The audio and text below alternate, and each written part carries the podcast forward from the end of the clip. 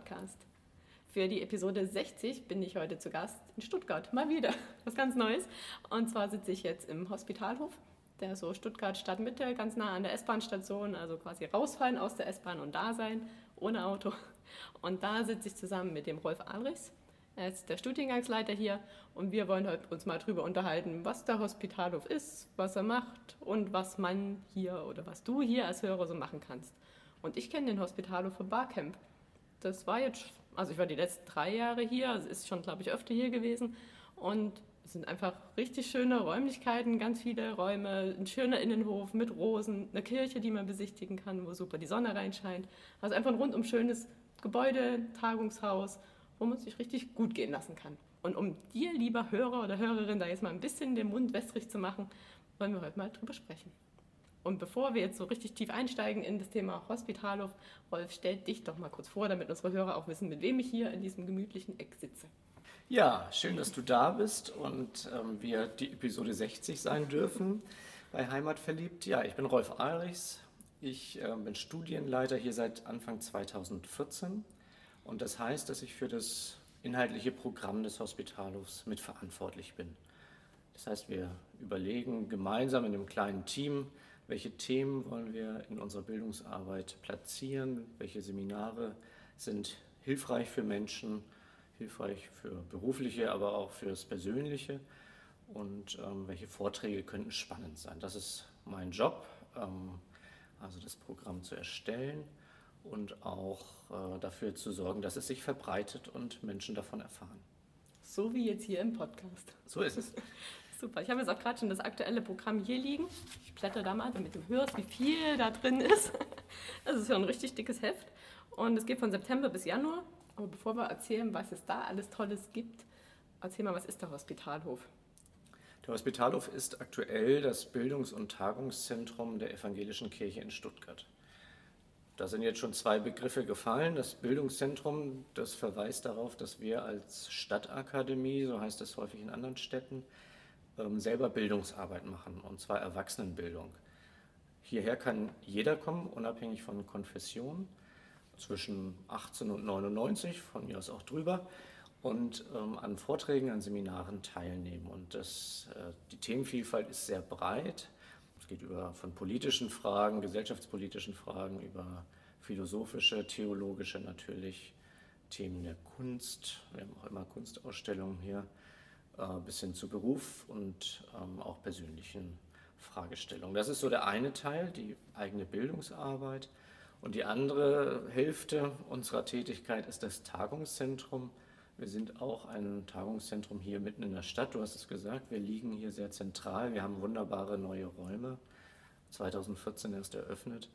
Und das wollen wir der Stadt öffnen. Das heißt, hier können Menschen auch ihre Tagungen, ihre Seminare, ihre Konferenzen ihre Besprechungen abhalten. Und ähm, das ist auch ein großer Teil unserer Arbeit, dieses Tagungszentrum zu organisieren.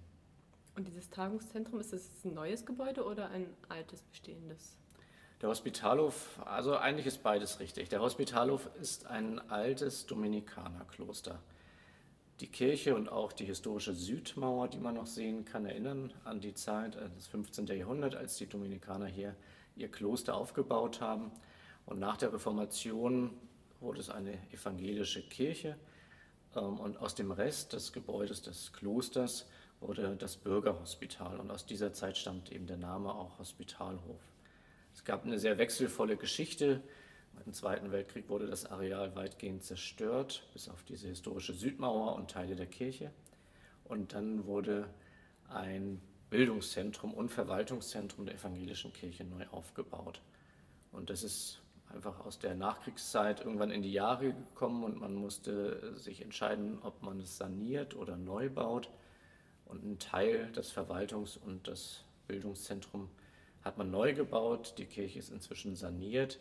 Insofern stimmt eigentlich beides. Es ist ein neues Gebäude, aber auf den Grundfesten eines sehr alten, über 500 Jahre alten Klosters. Ja, und das sieht man auf jeden Fall. Also je nachdem, von welcher Seite man drauf guckt, sieht man entweder das alte Kloster und die Kirche oder das moderne Bildungshaus. So ist es, genau. genau. Und das ist für uns auch ein, ein ganz wichtiger Aspekt. Wir wollen auch in unserer, unserem Alltag ein bisschen von dieser Klosteratmosphäre wieder spürbar und sichtbar werden lassen.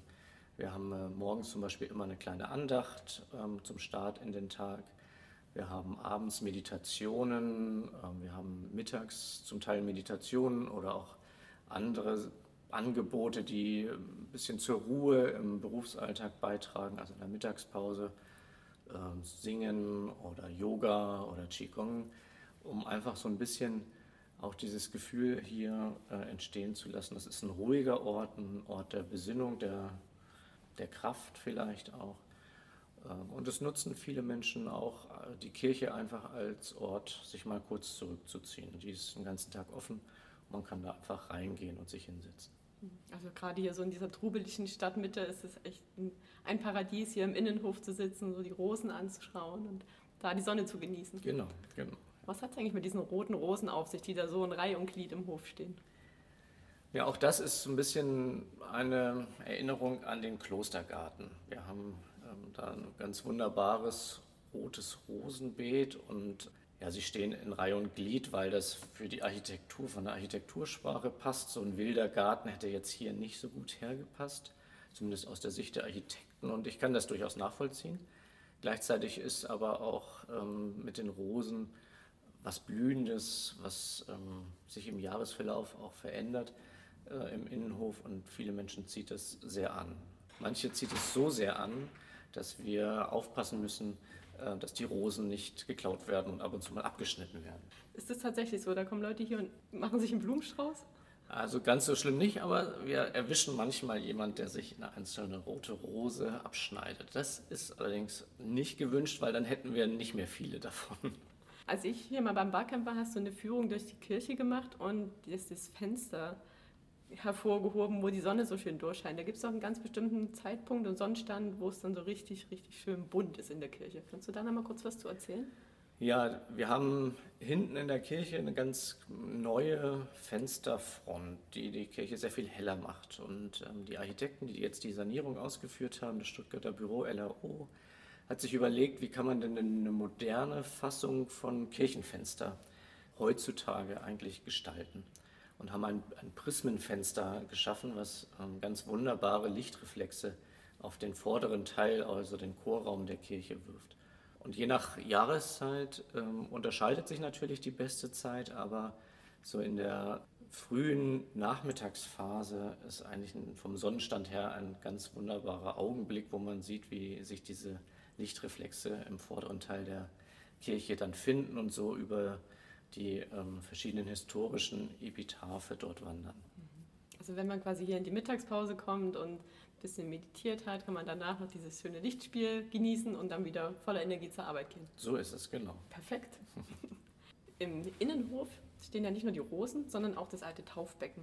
Ich meine mich auch zu erinnern, dass die Kirche mal größer war und das Taufbecken nach wie vor an dem Ort steht, wo es früher stand. Ist das so? Das ist so, genau. Sehr gut äh, erinnert. Ähm, die Kirche war eine sehr große. Sie hatte äh, insgesamt 2500 Plätze.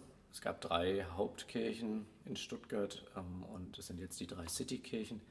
Und diese, die Hospitalkirche, die jetzige Hospitalkirche, ist eigentlich nur das Kirchenschiff des historischen Gebäudes.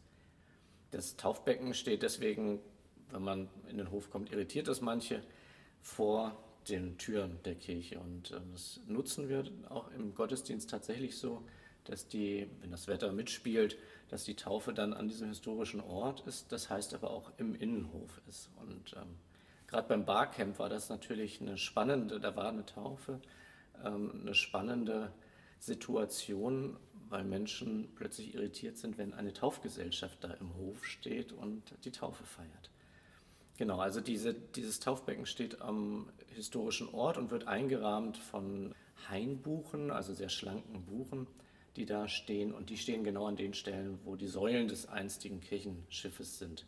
Man kann also mit gutem Blick sehen, wie die Kirche vielleicht früher etwa ausgesehen haben mag, zumindest aber wie groß sie gewesen ist. Mhm. Ja, das sagst du schon, beim Barcamp war erst die Taufe und dann so um die Mittagszeit, wo dann die Taufgesellschaft weg war, dann hat man dieses Taufbecken einfach als Tisch benutzt.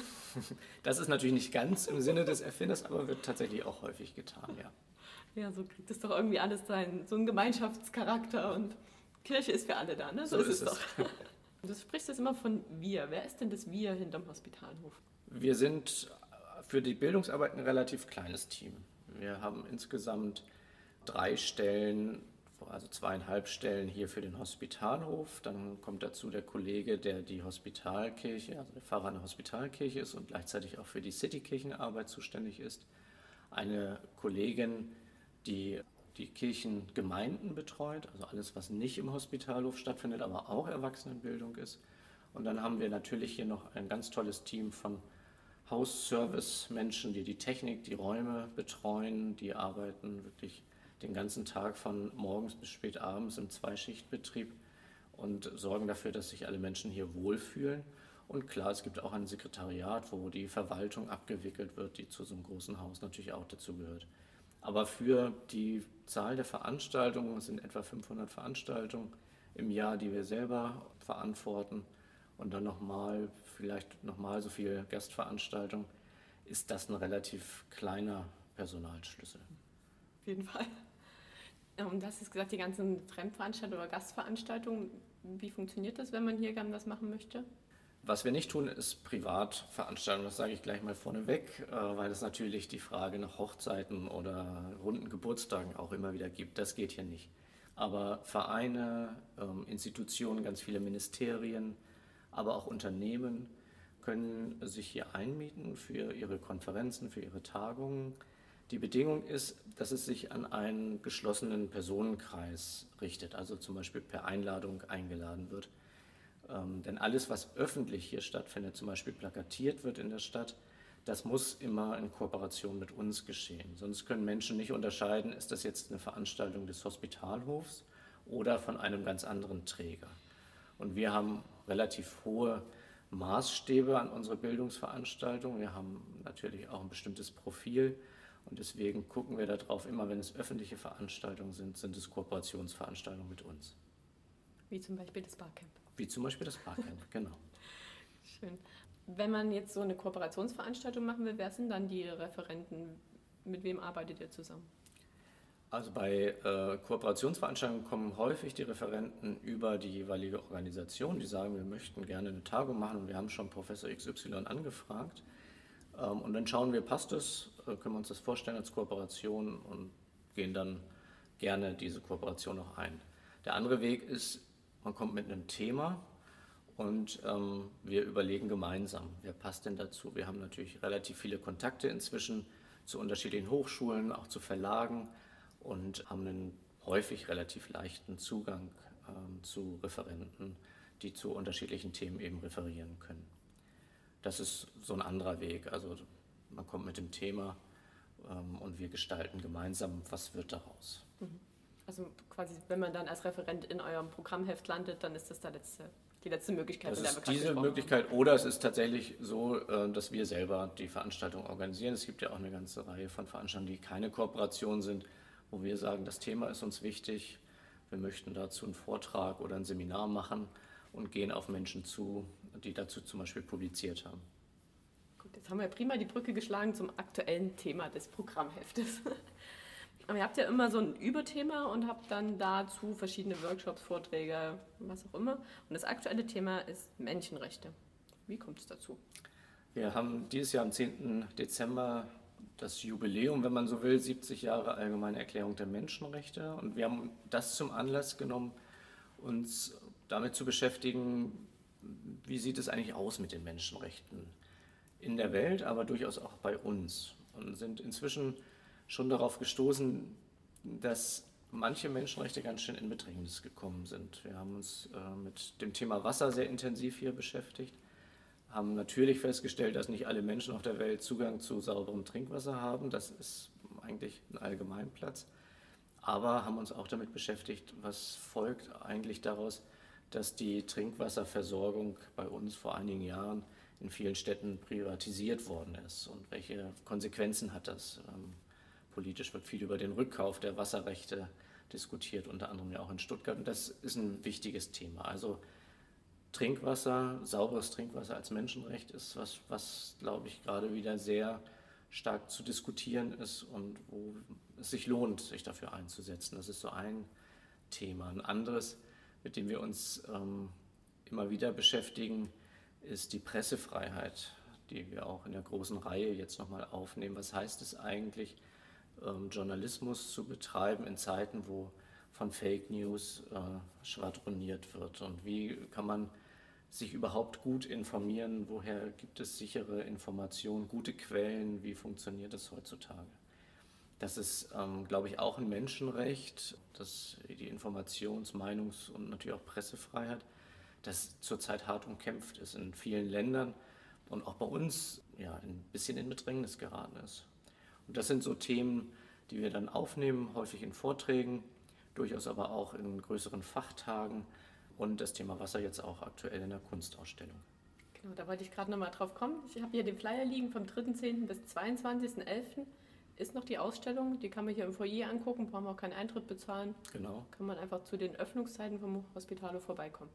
So ist es, genau. Und das ist ein junges Kuratorinnen-Team, die sich mit ähm, dem Thema Politik des Wassers, also die politische Bedeutung des Wassers beschäftigt haben und internationale Künstler dazu gefunden haben, die zum Thema Wasser gearbeitet haben, in ganz, ganz unterschiedlicher Weise und zum Beispiel Wasserknappheit thematisiert haben, aber auch Luxuswasser, die wir irgendwie im ähm, Supermarkt kaufen können für teures Geld, obwohl wir äh, das sauberste Trinkwasser überhaupt in der Leitung haben, also mit ähm, vielen Ambivalenzen in unserem täglichen Leben. Und äh, das ist eine sehr gelungene Ausstellung, finde ich, mit ganz spannenden Arbeiten. Ja, und vor allem vielseitig von den Medien her. Also das stimmt, ja. Klein, aber dennoch viel zum Angucken. Mhm. Ich habe jetzt gesagt, zu den Öffnungszeiten, kann man eigentlich sagen, der Hospitalhof hat so Öffnungszeiten, wo man vorbeikommen kann oder schwankt das sehr? Nee, das kann man sagen. Der, okay. Das Haus ist jeden Tag von 8 bis 20 Uhr für die Allgemeinheit geöffnet. Also jeden Tag heißt jetzt Montag bis Freitag. Am Wochenende in der Regel auch zumindest samstags, äh, weil wir da eigene Seminare haben und damit auch das Haus geöffnet ist. Zu den Zeiten ist allerdings niemand am Empfang, den man mal um irgendwas fragen kann. Aber Montag bis Freitag 8 bis 20 Uhr ist auch immer der Empfang besetzt. Da sitzt immer jemand, der auskunftsfähig ist und ähm, Informationen aushändigen kann oder ähnliches. Mhm. Und gibt es jetzt gerade zum Thema Menschenrechte eins, zwei, drei Veranstaltungen, die du noch rausgreifen möchtest, wo du sagen, ist da sollte man unbedingt hingehen, wenn man sich für das Thema Wasser oder Pressefreiheit interessiert? Ja, ähm, also wir haben noch einige Veranstaltungen. Es ist immer so ein bisschen schwierig, jetzt welche rauszuheben, aber ich, ich möchte einen, einen Referenten trotzdem rausheben. Äh, wir haben den Randolph Rausch hier, der in der nächsten Woche kommt, nächste Woche Donnerstag, und über ähm, das Recht auf Wasser eben auch im Orient oder im Nahen Osten sprechen wird und da sehr viel an, an Wasserforschungsprojekten teilgenommen hat. Er ist Hydrologe und ähm, hat eben über Wasser in der Wüste sehr viel geforscht.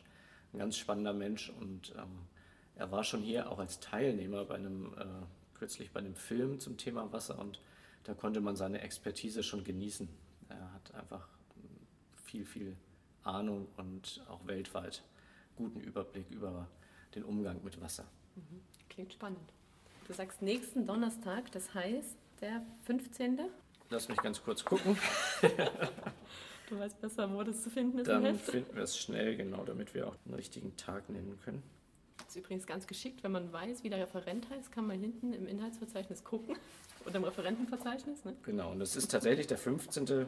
November, 19 bis 21 Uhr, auf der Suche nach dem Wasser der Wüste, Wasserversorgung auf der arabischen Halbinsel. Ja, also einfach um einen Vortrag mal mhm. herauszugreifen, der jetzt in der terminlich in der Nähe liegt. Mhm. Und sollte man sich da anmelden oder einfach vorbeikommen? Vorträge kann man einfach grundsätzlich vorbeikommen. Ähm, bei Seminaren muss man sich anmelden. Aber die Abendvorträge, da gibt es eine Abendkasse. Die Eintrittskarte kostet 7 Euro für, äh, für Normalverdiener, 5 Euro für Studierende oder Menschen mit Handicaps und für Bonuscard-Nutzer ist der Eintritt kostenfrei. Was ist eine Bonuscard? Wenn man Hartz IV bezieht, bekommt man in Stuttgart die Bonuscard, also nicht nur bei Hartz IV, aber unter anderem. Ähm, und mit der Bonuscard kommt man in viele kulturelle Einrichtungen und Bildungseinrichtungen kostenfrei hinein und ähm, das wird auch gut und gerne genutzt. Und das kann man natürlich auch bei uns nutzen. Gute Sache. Und dann habt ihr ja noch eine Stempelkarte wenn man eine gewisse Anzahl an Veranstaltungen besucht hat, dann bekommt man eine gratis. Genau, die achte, der achte Vortrag ist frei. Super, schön. Und du hast es schon angesprochen, es gibt gewisse Möglichkeiten, quasi seine Bildung fördern zu lassen. Da habt ihr ja noch ein tolles Projekt gleich unten im Foyer, wo man Bücher spenden kann. Also wer zu Hause zu viele Bücher im Schrank hat, der kann die hier spenden. Und dann werden die dort eingereiht und für 1 Euro oder 2 Euro, also je nachdem, was es für ein Buch ist, verkauft. Und das Geld fließt ja dann wieder in? In den Sozialfonds, genau. Und mit dem Sozialfonds können Menschen unterstützt werden, die die Seminarkosten, die Seminare sind etwas teurer, ähm, nicht selber stemmen können und ähm, erhalten dann bis zu 50 Prozent sozusagen von uns ersetzt. Und das Geld speist sich unter anderem, aber zum Teil, also zum großen Teil tatsächlich aus diesem Büchermarkt, wo vor allem Krimis, aber auch Romane, Biografien ähm, sehr gerne mitgenommen werden. In der Mittagspause oder wenn man hier bei einer Veranstaltung ist, stehen eigentlich immer Menschen an diesem Bücherregal und ähm, stöbern und finden auch immer was. Ich kenne das gut. So bei Veranstaltungen, wo man so niemanden kennt und sich irgendwie verloren vorkommt, dann steht sie vor so einem Bücherregal immer prima. Genau, genau. Ja, ja, ich glaube, das ist tatsächlich ein Effekt. Ja. Also ich kenne das von anderen Veranstaltungen, wo es dann einen Büchertisch gibt. Ich habe so viele Bücher schon gekauft. Das ist bei euch besser, das ist nicht so teuer. Ja, jetzt haben wir das Programm ein bisschen besprochen, was bis Ende Januar geht. Was kommt danach? Wir haben im Sommersemester vor, ein Schwerpunktthema Vertrauen zu machen.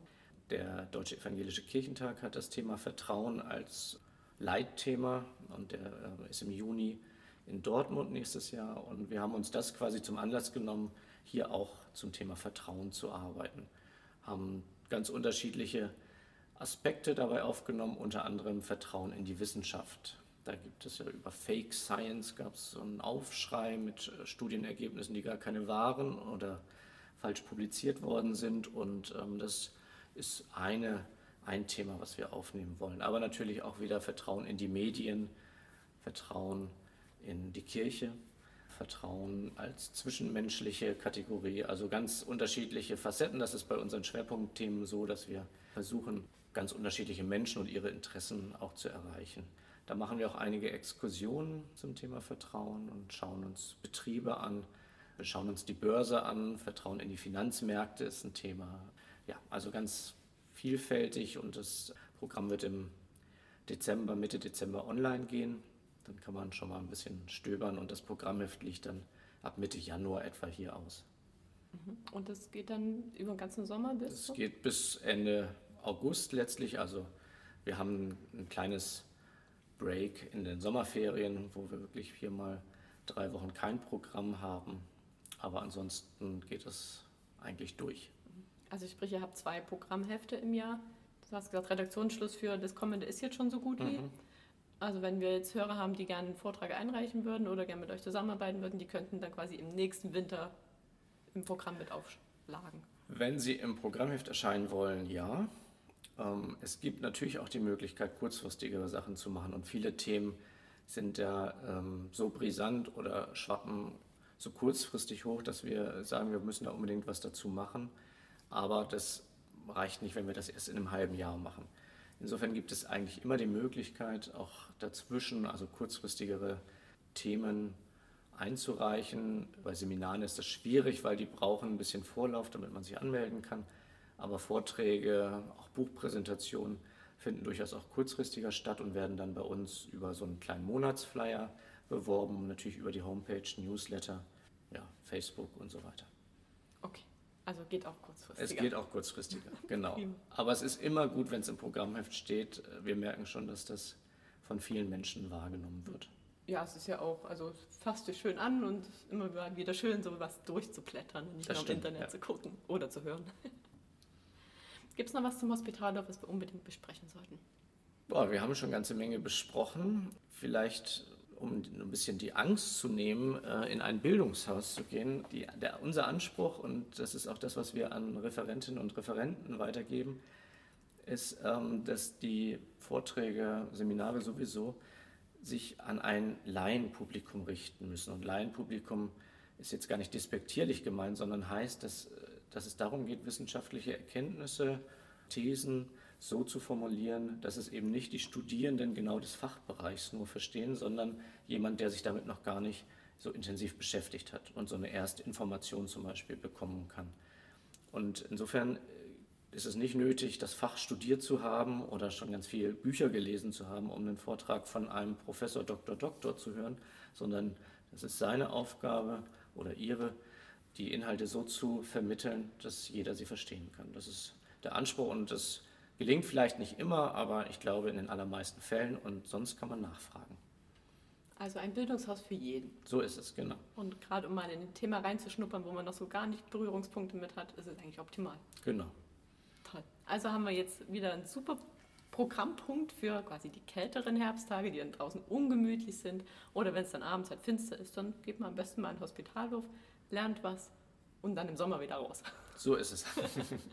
Wunderbar, vielen Dank für all die Tipps.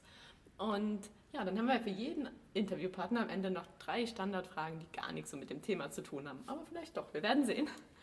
Und die erste Frage ist, was ist dein Geheimtipp in der Region? nach so viel Bildung gehe ich eigentlich auch immer gerne raus. Das mache ich am Wochenende vor allem. Und äh, ich wohne im Stuttgarter Westen. Das ist jetzt ja nicht so ein Stadtteil, der jetzt durch unglaublich viel Natur geprägt ist. Aber er ist ganz dicht an Natur. Und mein Geheimtipp für den Sonntagsspaziergang ist tatsächlich die Runde über den Birkenkopf zu den Seen. Und ähm, das ist so die Runde, wo ich mich entspanne. Mhm vielleicht noch mit einem kleinen Stück Kuchen auf dem Weg. Ah, klingt gut. Wunderbar. Was vermisst du am meisten, wenn du nicht hier bist? Wenn ich nicht im Hospitalhof bin, dann vermisse ich am meisten diese wunderbare Ruhe mitten in der Stadt. Also wenn ich zum Beispiel in der Mittagspause durch die Königstraße gehe, merke ich schnell, dass, ich, dass es mich wieder hierher zurückzieht. Ähm, das ist tatsächlich was, was dieser Ort, der hat eine Ruhe, der hat eine Kraft und auch durch die zurückhaltende, aber sehr schöne Architektur ist es für mich ein wirklicher Wohlfühlort. Kann ich bestätigen und gut verstehen. Ja, und die letzte Frage. Du hast mir schon verraten, du bist kein Schwabe, ich ja auch nicht. Aber gibt es trotzdem ein Wort, was du mir beibringen könntest auf Schwäbisch? Wahrscheinlich kennst du es genauso gut wie ich. Was ich also was für mich sehr prägend ist, ist dieses Neig schmeckt. Und ähm, als Hamburger, der hierher kommt, werde ich damit immer wieder konfrontiert. Du bist aber nicht von hier. Man hört es ja auch. Und das ist ein Wort, was ich mir dann sozusagen beigebracht habe, dass ich das jetzt immer nur nutze, als ich bin ein neigeschmeckter Schwabe. Also einer, der nicht von hier ist, aber jetzt hier wohnt. Genau. Und sehr gerne hier wohnt. Super so wie wir auch, also so wie ich auch. Frank ist ja ein ordentlicher Schwabe. Ich auch so eine Neigeschmeckte. Dann wir zwei Neigeschmeckten machen uns jetzt noch einen schönen Tag und ich danke dir für das Interview. Ganz herzlichen Dank von mir auch.